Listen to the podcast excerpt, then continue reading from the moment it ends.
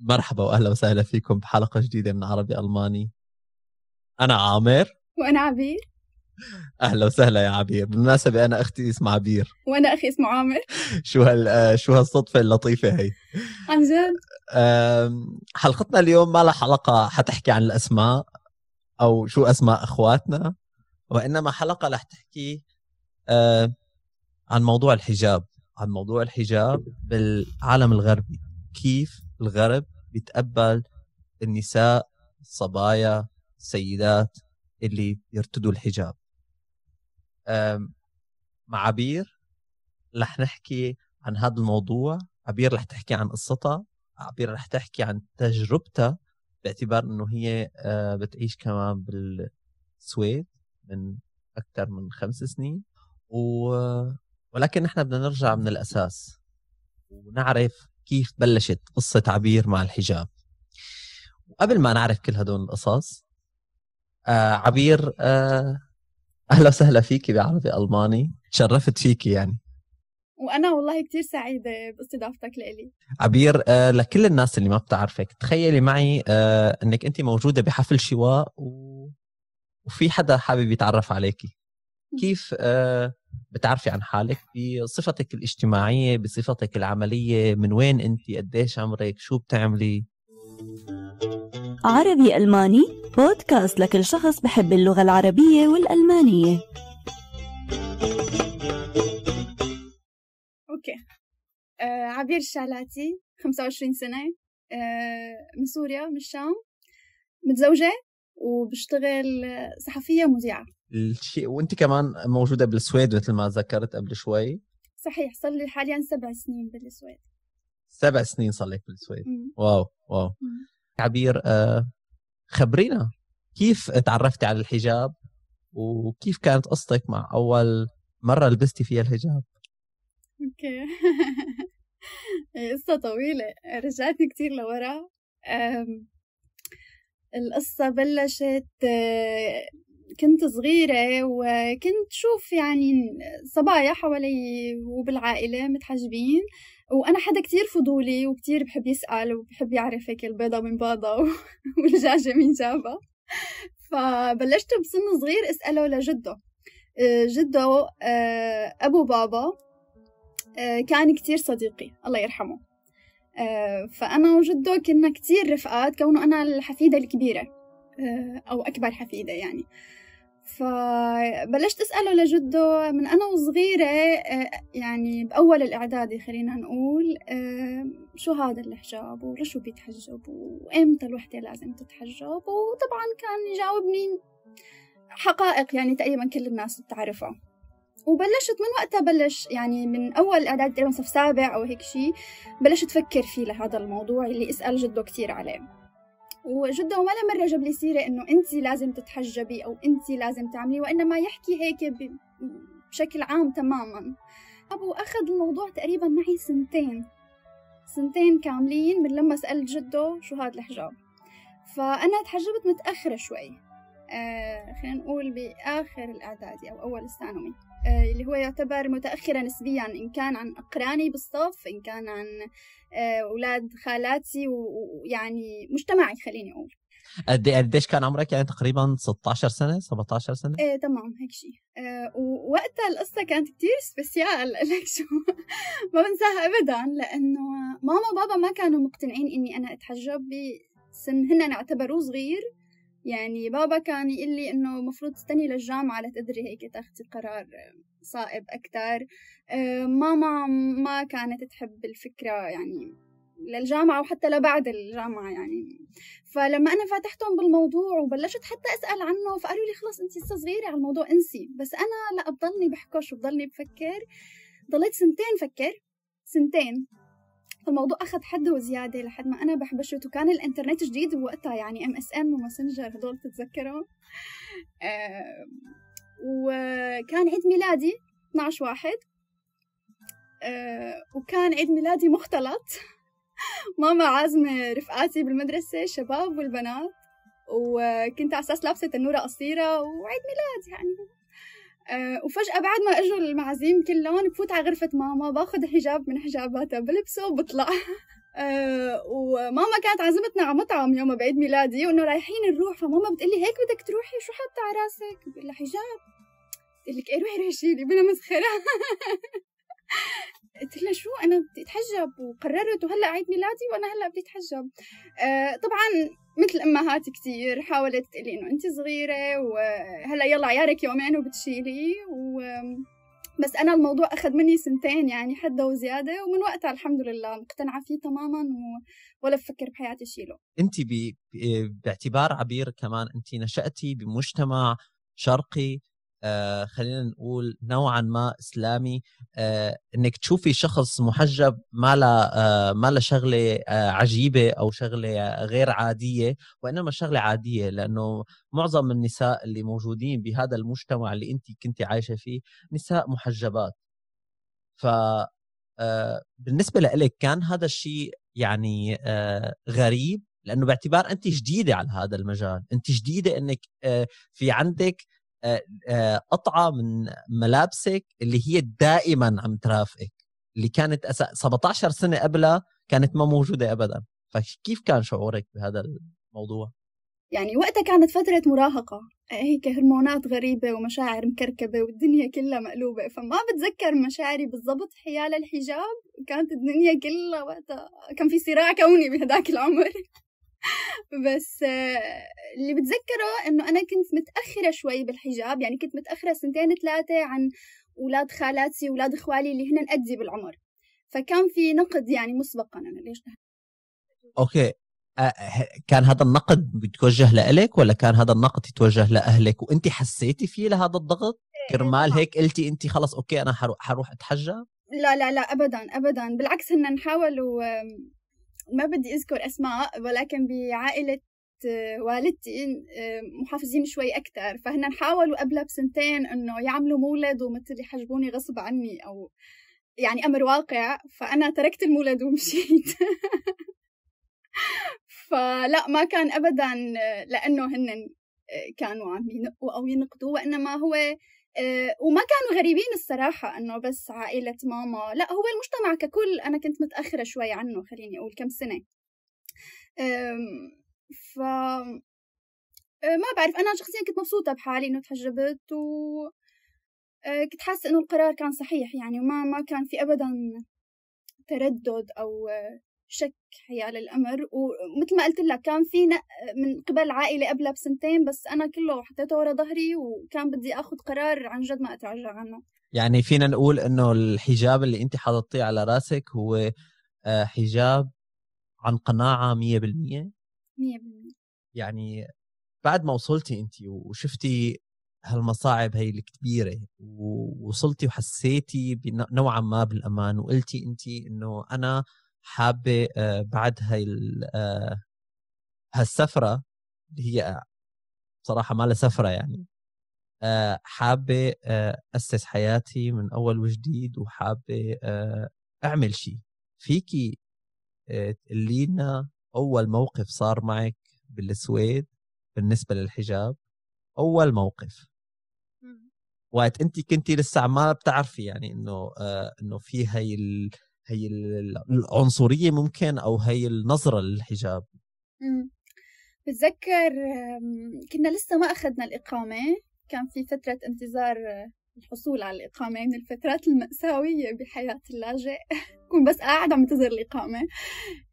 يمكن استنينا شي سبعة أو ثمان شهور ما بذكر بالضبط هيك شي. أه، وكنت طالعة بالباص أه، مثل أي حدا طالع بالباص. أه بتفاجأ. لأول مرة بحياتي طلعت على الباص في كرت دفعت وداخلة على الباص في وحدة وراي خمسينية بتصرخ فيني أنتي؟ طلعت هيك أنا في حدا حوالي ما حدا واقف غيري. قومي ارجعي على بلدك. انسي المحجبة روحي. أه شو قالت لي؟ عرب ملعونين أو مسلمين ملعونين. انت فطلعت أنا قلت لها أنا ما استوعبت شو عم يصير إنه تحكي معي؟ قلت لها شو؟ قالت انت عم تاخذي أموال الضرائب تبعي روحي ارجعي على بلدك. هي حكت مليون كلمة ما فهمت ما فهمتهم كلهم بس فهمت اللي بدها تقوله. أه وقتها أنا قلت لها إنه ما بتذكر بالضبط كنت مبلشة شغل جديد أنا بلشت شغل كتير بكير بالسويد فقلت لها أنا عم بدفع ضرائب مثلي مثلك وما عرفت حتى أحكي معها كتير وحملت حالي ودخلت على الباص. آه، قلت لها عم بدفع ضرائب مثلي مثلك ويمكن أكتر منك.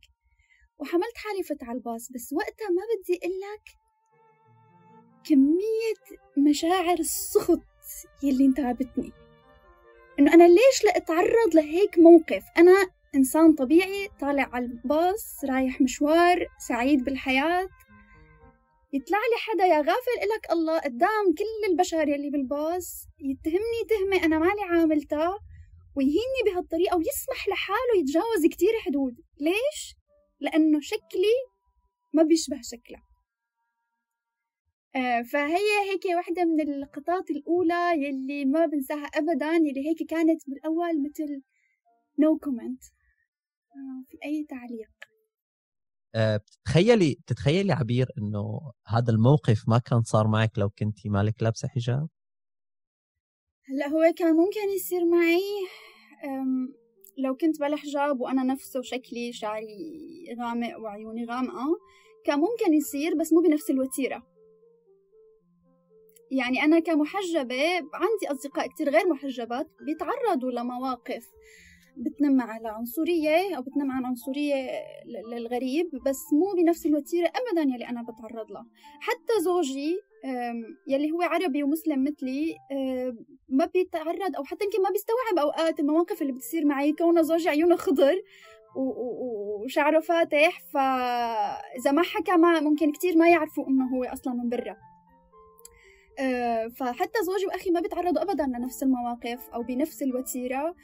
آه، كونه أنا شكلي عن بعد ما بعرف عشرة كيلو متر آه، حاملة رايتين. راية بتقول إنه أنا عربية لأنه عيوني غامقة وراية بتقول إنه أنا مسلمة لأنه في حجاب على رأسي. فمجرد الأجنبي شاف هدول الرأيتين إذا كان هو من الأشخاص العنصريين فدغري ختم علي ختمين. ختم عربي متخلف من الدول النامية وختم محجبة مضطهدة عم يضربوها رجال كل يوم بالبيت. فأكيد لا كان ممكن أتعرض بس مو بنفس الوتيرة. عبير. يعني هلأ انت بعد ما آه، صار معك هذا الموقف وانت قلتي لي إنه بلشتي تشتغلي كمان بف... بوقت كتير مبكر آه، شو الشيء اللي ساعدك بالأساس إنك انت تلاقي شغل؟ آه، باعتبار هلأ أنا باعتبار إني موجود بألمانيا وبعرف كمان كثير نساء وبيحكوا عن هذا الموضوع وبيعملوه ما بعرف إذا هو كعذر هو طبعا فيه جزء كبير من الحقيقة. انت طبعا هلأ بعد شوي رح تعطيني رأيك بهذا الموضوع. ولكن بيعملوه مثل عذر إنه أنا ما عم لاقي شغل لأني محجبة. ف آه، فالشيء اللي أنا حابب أعرفه منك عبير يعني انت شلون قدرتي توصلي لأنك تشتغلي بهالسرعة ومع أنك محجبة وجديدة بالبلد وكنتي لسه ما بتعرفي تحكي منيح؟ شو المؤهلات اللي انت جبتيها أو شو شو الأشياء اللي عملتيها كرمال إنك توصلي لهذا الشيء إنك تفوتي لسوق العمل. هي بداية من أول لحظة لليوم آه، إيماني بحالي وإيماني بنفسي وإيماني بالله إنه ما رح يضوي علي تعب. هو كان دائما الحافز والدافع يلي بخليني متأكدة إني حأحصل على شغل. آه، يمكن ما كان عندي نفس التأكد من اللحظات الأولى كون لغتي كانت لسه ضعيفة بس آه، مع الوقت صرت مت... لما بدي أدخل على مقابلة عمل بدون أي مبالغة بكون متأكدة إنه رح أدفش الباب وفوت على المقابلة وأطلع حاصلة على العمل. آه، لأنه بعرف حالي اللي عندي إياه مو لأني أنا عبير. لا اللي عندي إياه كمحجبة كعربية عندها خلفية شرق أوسطية عندها تنوع وثراء فكري يلي عندي إياه ما عنده إياه السويدي. فأنا مو بس مجرد إني أنا بحكي لغتين أو ثلاثة لغة عربية وإنجليزية وسويدية لا أنا عندي شي كتير هون لسه السويدي ما عنده إياه. فأنا لما بكون واثقة بحالي وبقدم كفاءتي صح فما في مقارنة. ما أكيد أنا اللي ححصل على الشغل. يعني السويدي مو بس ما بيحكي عربي لا هو ما بيعرف اللي أنا بعرفه. أه، ولكن انت عبير انت إذا بنرجع للواقع اللي, اللي انت عشتيه شو الشيء اللي انت عملتيه كرمال إنه وصلتي لهذا الهدف إنك تقدري تشتغلي بوقت سريع. بداية كان عندي إدراك مبكر شوي إنه اللغة مفتاح بهالبلد. بدون لغة ما فيك تخطو ولا خطوة واحدة حتى لو بتحكي إنجليزي وحتى لو الشعب السويدي من الشعوب يلي تقريبا 80% من السويديين بيحكوا إنجليزي بطلاقة. فأنت آه نظريا فيك تعيش بالسويد 100 سنة وأنت معتمد على الإنجليزي تماما وأمورك بتمشي. ولكن عمليا أنت لا تعامل معاملة ابن البلد إذا ما حكيت لغة ابن البلد. فأنا كان عندي إدراك مبكر وتقريبا بلشت يعني من قبل ما أخذ الإقامة بكتير بلشت أفتح يوتيوب وأتعلم لغة سويدية لحالي أتعلم الأشهر الأرقام الأسابيع الجمل البسيطة الضمائر.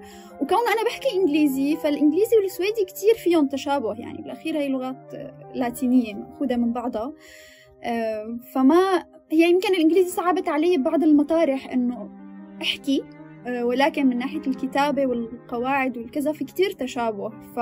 فساعدني إنه بحكي إنجليزي. وبنفس الوقت كان في جيران الحقيقة ما بنكر أبدا إنه هن ساعدونا. وكانوا عم يتطوعوا ويجوا يساعدونا نتعلم لغة سويدية بشكل تطوعي.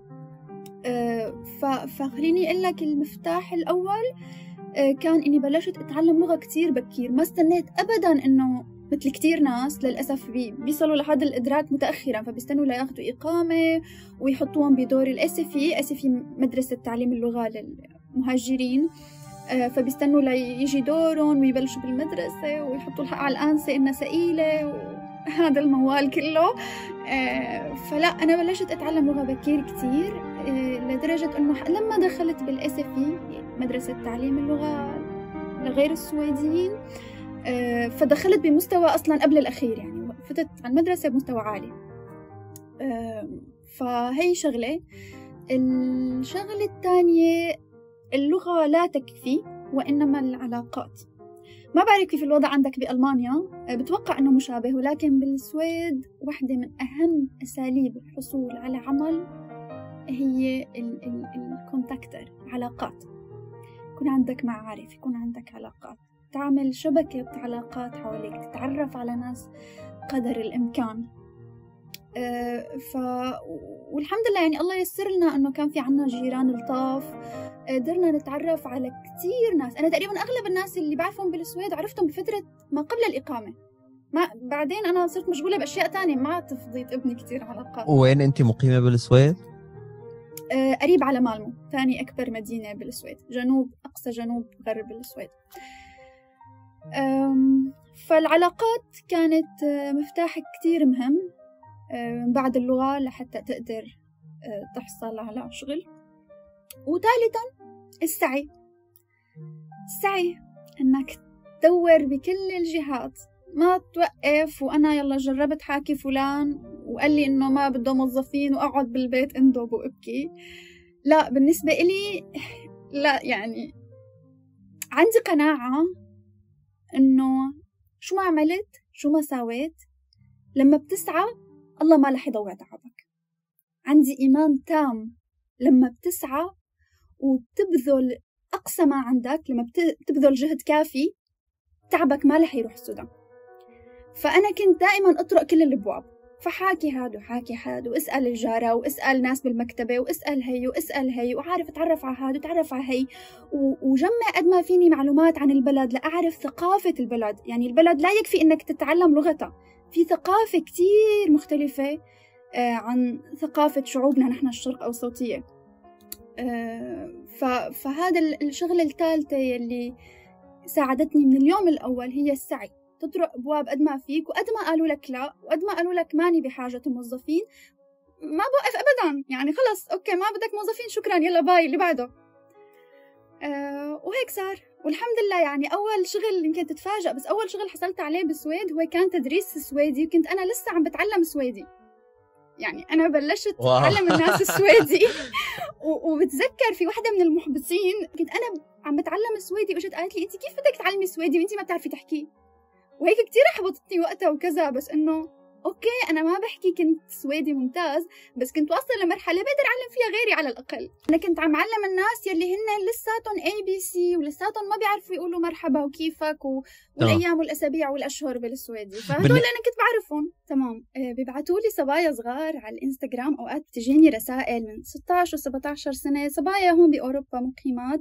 شي آه، محجبات وشي بدهم يتحجبوا عم يفكروا لسه بالموضوع. بيبعتوا لي بيسألوني كيف الحجاب بأوروبا؟ صحيح صعب؟ صحيح ما عم بتلاقي شغل؟ صحيح كتير بتصير الأمور صعبة؟ طبعا في إغراءات كتير حوالينا ما في شك. الإغراءات كتير كبيرة وما في أسهل من انه نشيل الحجاب هون أه بس أنا جوابي لهم بصدق ومن كل قلبي. الحجاب هون قوة. الحجاب هون أه شجاعة. الحجاب هون ميزة. انت لما تكوني محجبة بهي البلد فانت بيشاوروا عليكي هي المحجبه انت عندك انت مميزة. انت عندك شيء سبيسيال ما حدا عنده اياه. غير انه انت عربية وشرق أوسطية وكل هذا أوكي حلو. بس انت كمان مميزة فوق كل هذا ومقاومة كل الإغراءات اللي حواليكي اللي بتخليكي إنه تحبي تطلعي مفاتنك قدام الشباب والمراهقين وكل هذا وتصري على على السترة والاحتشام وإنه تخبي مفاتنك. هي وتحتفظي فيها لشخص أو لأشخاص معينين. فبتمنى هيك أكون قدرت ألهم بكلامي هذا الصبايا يلي خايفين أو آه كتير الحقيقة بعتولي. خايفين يتحجبوا يمكن ما نلاقي شغل يمكن لا تخافوا. إن شاء الله أكون قدرت هيك ألهمت الصبايا بحكي هذا مثل ما قلتي نقطة السعي يعني نقطة كتير كتير مهمة إنه الواحد يضل عم يسعى لحتى يوصل للهدف اللي آه اللي بده إياه آه ولكن آه يعني هذا الكلام اللي هلأ نحن عم نحكيه هذا الكلام بيفهموه كثير منيح النساء المحجبات أو حتى غير المحجبات من. من القادمين الجدد اللي وصلوا على أوروبا ولكن بالنسبة. للناس اللي عم تسمعنا بكل أنحاء الكرة الأرضية ممكن بالبلاد العربية اللي اللي بمجتمعاتهم آه، الحجاب شغلة طبيعية جدا. آه، شو هن الصور النمطية اللي بتتعرض لهم المحجبة بأوروبا؟ أو خلينا نقول بحالتك بالسويد. شو هن شو هن هدول الصور النمطية والأشياء اللي الأشياء السلبية اللي بيفكروا فيها الأجانب عن السيدات المحجبات مضطهده هي أول أول ختم بنحط على المحجبة أو أول صورة نمطية مضطهدة مسلوبة الحق. مأكول حقها يا حرام مسكينة يعني بتتصبح بقتلة وبتتمسى بقتلة. شو في كمان؟ ما إلها رأي ما إلها رأي. دائما الرجل كلمته هي اللي بالبيت اللي بتمشي هي مجرد يعني خلينا نقول مثل خادمة أو هم مفرو هم بسموها يعني مثل ربة منزل هي شغلة متدنية يعني ما ما بتعمل شيء هي يعني حتى يمكن بالطبخة ما إلها رأي. آه، فهدول أكثر شيء بسمعهم يعني بالمقام الأول. مضطهدة ما لها حق ما لها رأي. وانت وقت سمعتي وتعرفتي على هدول الشغلات وتعرضتي لأول لأول حادثة يعني ومن بعدها كمان بتخيل توالت الأحداث يعني وصار في عندك أكثر من مشكلة. إذا هلأ بنجي للوقت الحالي لعبير حاليا آه، بعد سبع سنين يعني عبير عمرها 25 سنة وقت وصلت على آه، على السويد كان عمرها لسه 18 سنة. ف تمام. فيعني آه، وقت انت وصلتي 18 سنة هلأ 25 سنة آه، يعني بسن الرشد وهلأ يعني انت بنص يعني لساتك بشبابك. فشو الشيء اللي عملته عبير كرمال تضحط أو تقول للناس هدول الصور النمطية اللي بعقلكم وهم وما لهم حقيقه وهل انت بتت... هل انت تتخيلي إنه عن جد انت بقرارة نفسك تتخيلي إنه هدول الأشياء اللي آه، الناس عم تحكيهم عنك أو عن النساء المحجبات هن عن جد 100% خيال وهم ما لهم علاقة بالواقع؟ أوكي خليني بلش من سؤالك الأخراني هلا هل هن 100% خيال؟ أكيد لا في نساء محجبات أو غير محجبات بالوطن العربي إلى اليوم حتى بالمجتمع الغربي الغربي مضطهدات. حتى من السويديات نفسهم يكونوا بعلمك. آه، دخلت بكتير أحاديث مع سويديين مع ألمان. أنا معي بالفرع بالجامعة في كتير ألمان. آه، فدخلنا كتير بهاي الأحاديث وهن اللي يحكوا لي تخيل! إنه نحن كان عنا ولليوم في عنا في رجال بيضطهدوا.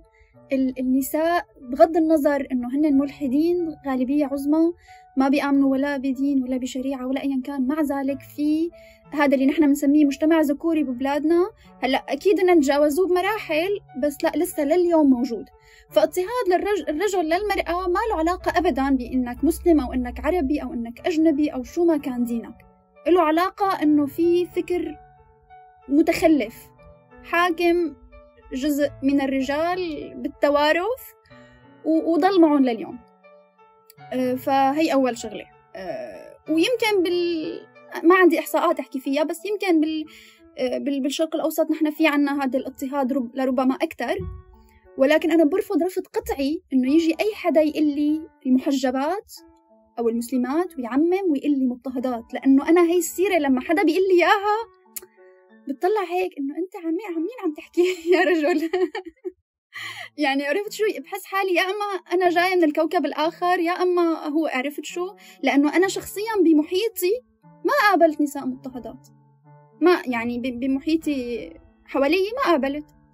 والمرأة دائما بعائلتي بمجتمعي ببيئتي كان لها حرية تامة. وبالبيت قبل برا البيت. فبتلاقي كثير الأجانب عندهم قناعة إنه المرأة ما فيها يعني مثل تحرك كنباية بالبيت أو حتى تطبخ طبخة وما بيعرفوا إنه عنا نحن ست البيت هي الآمرة الناهية بالبيت أصلا. الرجال ما له كلمة بالبيت. فجوابا على سؤالك الأول. لا هو مو بي مو مية بالمية بس نفس الوقت ما فينا نعمم. هلأ بداية أنا مالي من النوعية يلي بحب دافع وبرر. هلا صحيح في اتهامات من المحيط من المجتمع؟ في كتير اتهامات وهيك أصابع موجهة علي وعلى محجبات تانية. بس أنا ما بحب دافع لأنه أنا مالي غلطانة. فمالي ما بحب آخذ هي وضعية التبرير وأقعد أقول لا لا ليك وأنا ما بنضرب لا ليك وأنا عايشة حريتي لا. آه، بالنسبة إلي كنت عم بتبع سياسة تانية إنه هو أنا من لما وصلت على البلد لليوم داعسة. دعسة يعني من أول شغل لتاني شغل لتالت شغل لرابع شغل لخامس شغل في أول فرع بالجامعة خلصته في الثاني أه الحمد لله ما وقفت. ففيك تقول مسيرة حياتي بالسويد كانت كافية إنه تسكت كل مين حوالي. ما كان في داعي برر ولا كلمة أو أقول لحدا لا تعالوا شوفوا أنا ماني مضطهدة. مسيرة حياتي كانت كافية إنها تورجي الكل إنه لا والله النظرة اللي عنا ما كانت صحيحة. والله ليك مو شكلها مضطهدة. لا والله وشكلها كتير حرة وشكلها بتعمل اللي بدها إياه ومتعلمة ودارسة وواعية وبتروح وبتجي وبتشتغل وما حدا موقفها. وبالعكس جوزها كتير مبسوط فيها وبيضل مساندها ومدافعها وبتلاقي فخور فيها وين ما راح وين ما إجا. فالحياة خليني أقول كانت برهان كافي أو مسيرة الحياة حياتي اللي أنا مشيتها. يعني كانت برهان كافي للكل إنه إنه كل الصور النمطية تتدمر. يعني بصراحة وانت عم تحكي هذا الكلام في كتير ناس بتتخيل إنه آه، ليش هي شايفة حالها وعم تحكي هذا الشيء ولكن بالضبط كيف انت عم تحكي هذا الحكي بطريقة كتير عفوية وبطريقة كمان آه، آه، يعني طبيعية جدا هذا الشيء المهم إنه إنه انت كشخص يفرح للنجاحات اللي هو عم يعملها. وما يقول إنه أنا والله إذا بدي أقول هذا الكلام أنا عم شوف حالي. فيعني أنا بشوف حالي فيك وقت تحكي هذا الكلام.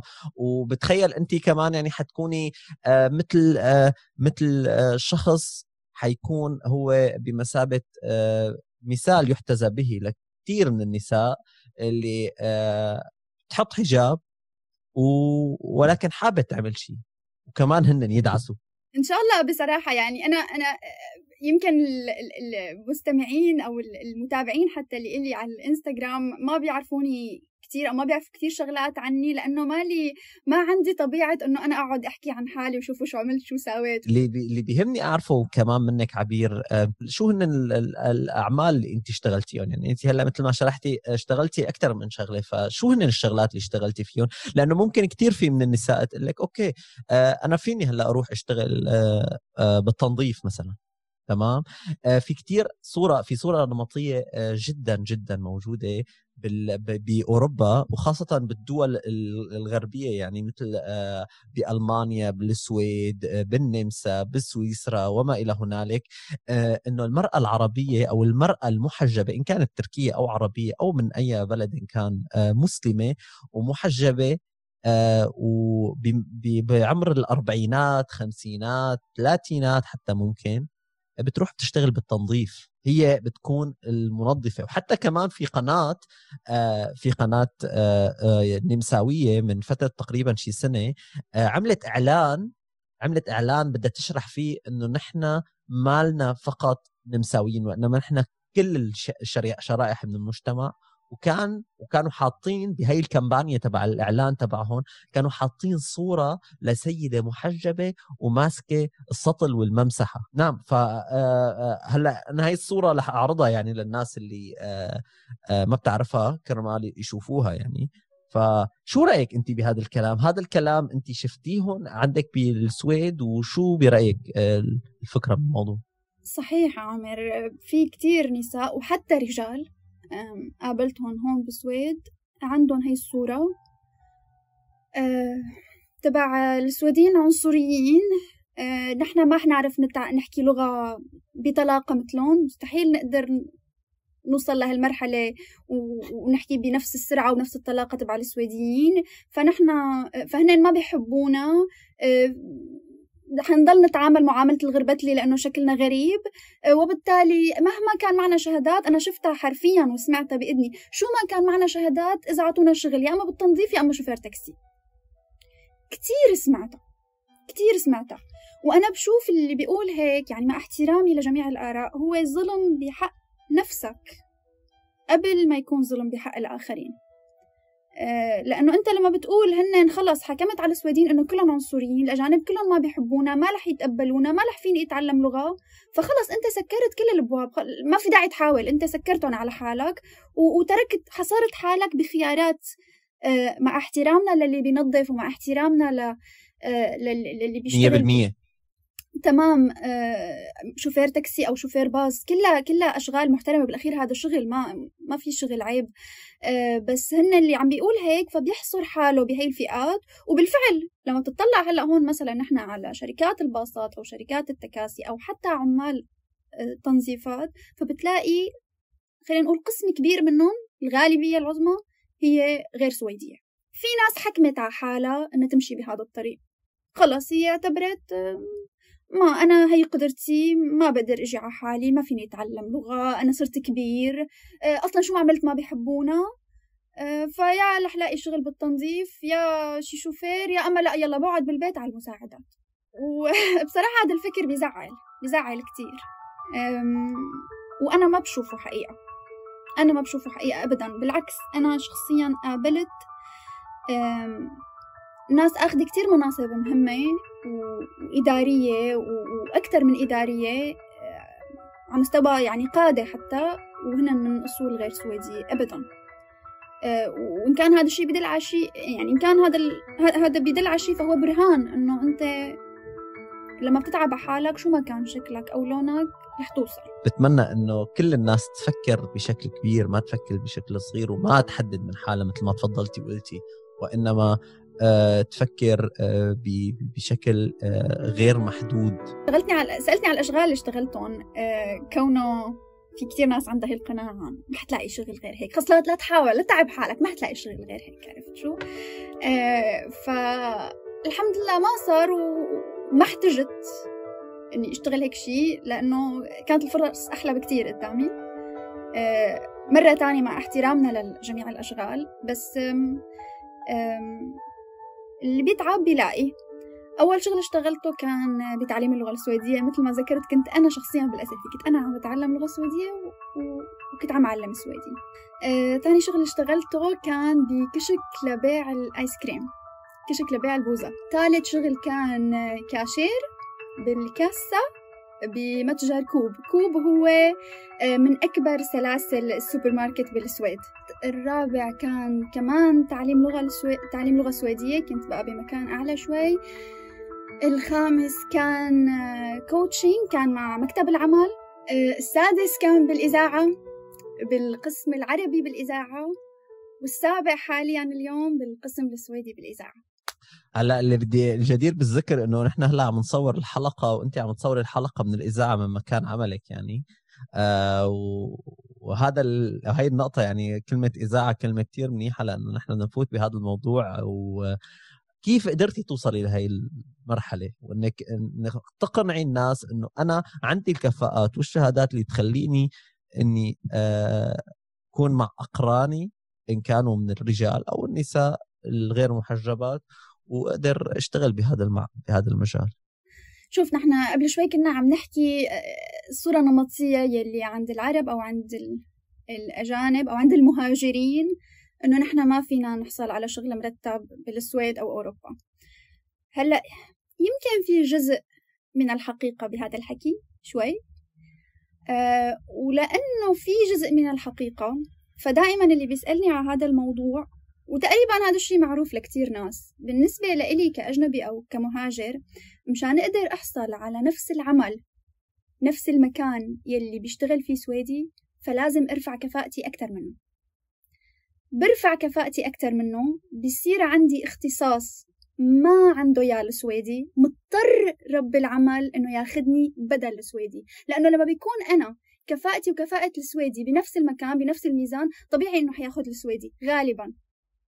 ولكن أنا كأجنبي كمهاجر مالي ابن البلد فلازم حتى لو بدي أشتغل نفس الوظيفة يلي عم يشتغل السويدي بدي أرفع كفاءتي قدر الإمكان لحتى يضطر بالعمل. ما يلاقي حدا غيري وياخذني فهي التريك خليني أقولها اللي كتير مهمة بالنسبة لنا نحن كأجانب أو كمهاجرين بهالبلاد. عبير طيب أنت كمحجبة وإنسانة آه، بتحط الحجاب يعني هلأ تقريبا صار أكثر من 8 آه، سنين أو 9 سنين.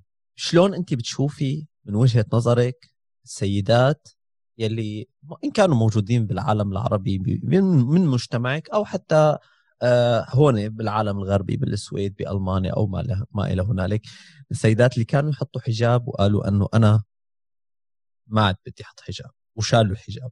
هلأ إذا وحدة بالأصل ما لها حاطة الحجاب عن قناعة وشالته. ف فما بلومه بالعكس منيح يمكن إنه شالته. لأنه دائما يعني يعني إن الله ينظر إلى قلوبكم. فإذا كنا عم نعمل شي ظاهره إنه أنا محجبة أو ظاهره صلاة أو عبادة وبقلبها الوحدة مو مقتنعة فلا يمكن إنه تشيله أحسن. ما ما بدي أفتي بس يعني بحس إنه أحسن. خلص هي مشان ما تحس حالها يعني مضغوطة وحاطته غصبا عنها ف... فيمكن منيح إنه شالته. بس اللي شالته وغالبا ها بتخيل غالبا حيكون في شي بقلبها عم يقلها ليش شلتي. حيكون في شي بقلبها والله أعلم. قبل ما تنام عم بأنبها ضميرها إنه ليش شالته. وأنا الحقيقة قابلت صبايا شالوه مو لأنه ما لهم مقتنعين. هن مقتنعين. بس خوفا من إنه ما يلاقوا شغل. أنا قابلت صبايا بألمانيا بالسويد بالنرويج. شالوه خوفا إنه ما يلاقوا شغل خوفا من إنه يتعاملوا بعنصرية خوفا خوفا خوفا. لهدول أنا بتمنى إنه يرجعوا يحطوا الحجاب وبقول لهم رسالة كتير صغيرة. بقول لهم الله أكبر. لما أنا عم حط حجابي هاد لوجه الله فالله أكبر من كل شر الله أكبر من كل أذى الله أكبر من أي إنسان بده يحاول يأذيني الله أكبر. فأنا لما بكون بكون حاطة هذا الحجاب بالفعل لوجه الله مو مشان أرضي أبي وأخي وابن عمي فالله رح يتكفل بحمايتي. طيب أنت آه، بتتفهميهم لهدول الأشخاص اللي شالوا الحجاب عن قناعة؟ آه شالوه هن وقت حطوا له الحجاب كانوا مقتنعين وحتى وقت شالوا للحجاب شالوه عن قناعة. كانوا هن اقتنعوا إنه أنا باعتبار إني موجود بهذا البلد مثل ما انت تفضلتي ممكن أتعرض لعنصرية بسبب الحجاب ممكن آه يروح مني فرصة عمل بسبب الحجاب. ممكن أساسا في أعمال معينة لأني حاطة الحجاب ممكن ما يمشي حالي. فانت بتشو انت بتتفهميهم لهدول الناس؟ بس خليني أقول لك إنه ما عندي شيء ضدهم.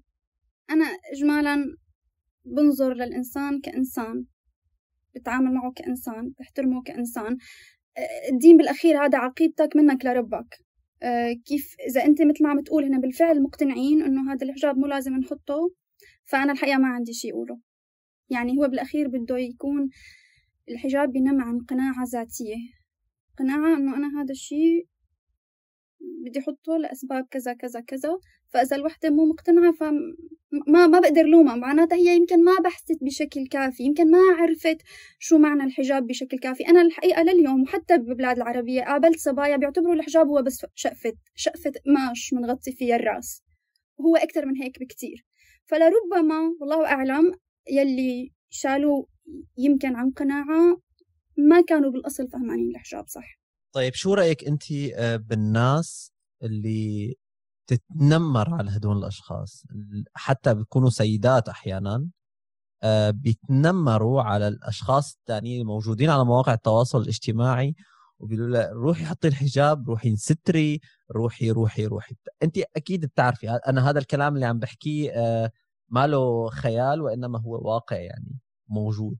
فهي كمان عنصرية ولا أنت شو رأيك؟ أكيد. أكيد. أنا أنا معك وبصراحة بأيدك. أنا شفت نساء شالوا الحجاب عم يتعرضوا للتنمر والأذية من مجتمعهم لأنه شالوا الحجاب و...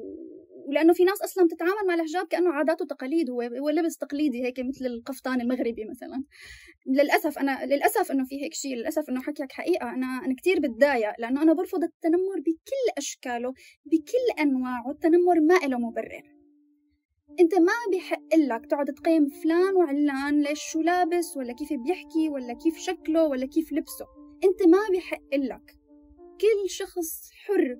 شو بيلبس شو بيحكي بشو بيقتنع. وبالحجاب بالذات مثله مثل الصلاة مثل العبادات الباقية هذا شيء بين الإنسان وربه. فإذا ما كان طالع من داخله للعبد من داخله للإنسان هيك لوجه الله فهو ما له أي قيمة عمليا. صار نفاق ومراءات فقط. ف...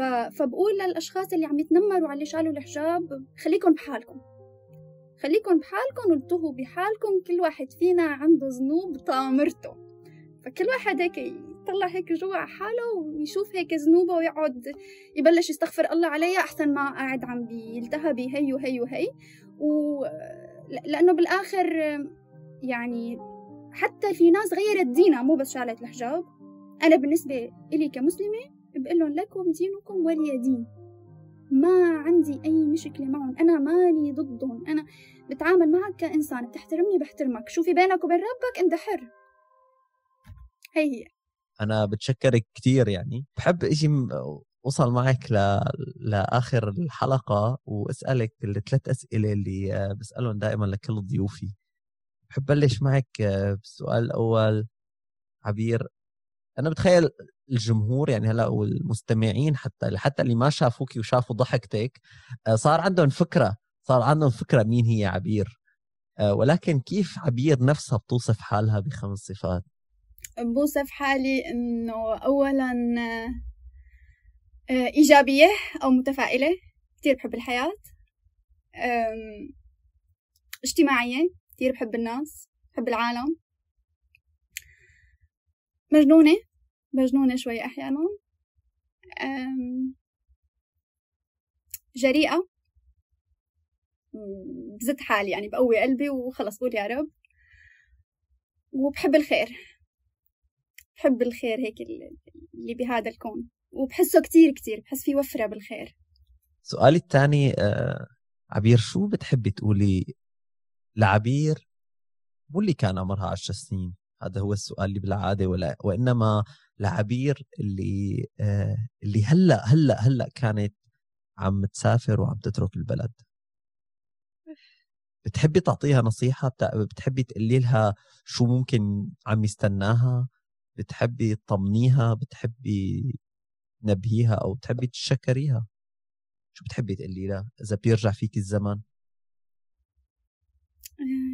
بحب الا كملي خليكي دعسة. الله ما رح يضوع تعبك والله رح يساعدك مثل ما دائما ساعدك.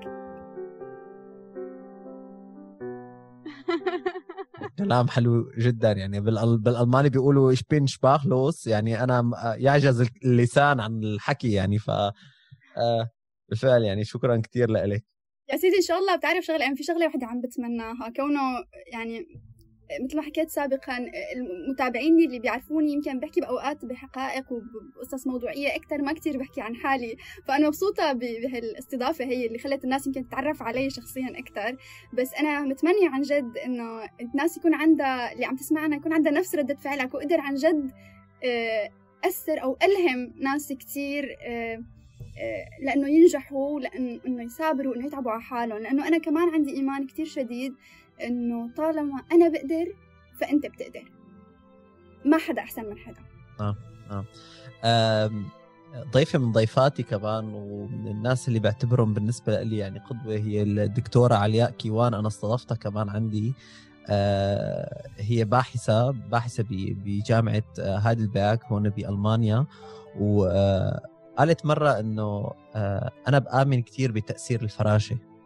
butterfly effect و... وأنا بتخيل إنه هذا الكلام اللي هي قالته هو كلام صحيح جدا يعني ممكن نحن عبير هلأ عم نحكي و... وعم يسمعونا الناس أو ممكن عم يشوفونا ولكن ممكن بعد سنة أو بعد سنتين أو بعد عشر سنين آه، يفوت واحد يفوت شخص أو صبية أو سيدة ويفتحوا الفيديو أو ال أو ال أو البودكاست ويسمعوا الحلقة هي وتتغير حياتهم كلياتها. فتخيلي قديش ممكن انت بعد بعد سنوات عديدة ممكن تأثري بهدول الناس. فأنا أنا واثق أنا كل يقين إنه هي هذا الشيء اللي انت عم تقوليه رح يوصل يعني. أكيد أكيد رح يوصل لشريحة كبيرة من الناس. وبحب أعرف منك عبير شو هو شو هو شو هي المقولة اللي انت بتحبي تقوليها لإلك لحالك يعني؟ كرمال تحزي حالك وقت الدنيا بتضلم وقت تحسي إنه هيك يعني صارت الدنيا كتير ضيقة عليكي. بذكر حالي دائما في آية بالقرآن كتير بحبها. دائما هيك لما بحس الدنيا عم بتضيق علي فبرددها. بسم الله الرحمن الرحيم. إن الذين آمنوا وعملوا الصالحات إنا لا نضيع أجر من أحسن عملا. ومكررة أكثر من مرة بالقرآن بأكثر من سياق. إنا لا نضيع أجر المحسنين إنا لا نضيع أجر من أحسن عملا. فهالآية كتير بتهون علي مشاكل وأمور. إنه أنا عم بتعب عم بعمل جهدي أوقات في مطبات في عراقيل في مصاعب في مضايقات أوقات ما بتمشي الأمور مثل ما بدك. أه بس أه خلص أنا عندي إيمان بالله تعالى إنه أنا طالما عم ببذل أقصى جهد عم بتعب فلح لاقي اذا مو هلا بعدين. أنا بتشكرك كثير عبير بتشكرك جدا على على كلامك وايجابيتك آه هي الهالة من من اللطف اللطف والمحبة اللي جايبتيها معك. وهي الضحكة بتمنى بتمنى من كل الناس عن جد يعني بتمنى من كل الناس اللي بس عم تسمع الحلقة كبودكاست إنه يفوتوا على الرابط لتحت ويفوتوا على على الفيديو. بس كرمال هيك إنه يعني يشوفوا الإيجابية اللي عم تشع منها عبير يعني. ف حابب أنا بنهاية المقابلة عبير اعطيكي الموبايل السحري اللي من خلاله آه، فيك تبعتي رسالة كده. لكل شخص موجود على هي الكرة الأرضية بغض النظر عن دينه عن عرقه عن بشرة جلده عن لغته توصل لكل الناس بسطر واحد. شو بتحبي تقولي لكل شخص على هي الكرة الأرضية؟ okay رح أقتبس جملة من رواية الخيميائي لباولو كويلو كتير بحبها أه بقول إذا أردت شيئا حقا حقا ها فإن العالم كله يطاوعك على تحقيق رغبتك. هيك بقول هاي الجملة كتير بتلهمني برواية الخيميائي ودائما برددها لحالي كمان بذكر حالي فيها فبتمنى كمان إنه تقدر تلهم ناس كتير غيري آه هي. ألهمتني لإلي يعني بصراحة و... وأكيد بتخيل إنه رح تلهم ناس كتير عبير شالاتي من السويد 25 سنة آه، اشتغلت أكثر من خمس شغلات وأنهت أول مجال لها بالجامعة ودخلت بتاني مجال آه، متزوجة سيدة وطموحة أنا بتشكرك من كل قلبي إنك آه، عملتي الحلقة معي بتمنى لك كل التوفيق بحياتك. تخيل أنا ما بعرف يعني لسه عمري 25 ما بعرف وقت يصير عمري 50 شو ال شو شو الأشياء اللي رح تحققيها. آه، أنا بكل يقين إنه آه، ومنك نستفيد وبتشكرك من كل قلبي. شكرا كثير على كلماتك وعلى البهجة اللي عندك بالمناسبة كمان عامر. عن جد كان حوار كثير لطيف وأنا كثير سعيدة عن جد وشاكرة لك إنك استضفتني معك بعربي ألماني. عن جد كانت فرصة كثير سعيدة وأنا كثير مسرورة بهذا اللقاء. شكرا كثير لك وشكرا كثير لكم آه، مستمعينا وأعزائنا المشاهدين. آه، بتمنى إنه الحلقة تكون آه، عجبتكم. بتمنى إنه تكون عبير وصلت الرسالة اللي هي حابه توصلها لكم وبتمنى لكم يوم لطيف يوم سعيد. ضلكم بصحة وخير. وهلا بلكم سلام. Das war's schon wieder mit Deutsch Arabisch. Bis bald. كان معكم عامر في عربي ألماني استنونا بالحلقات الجايه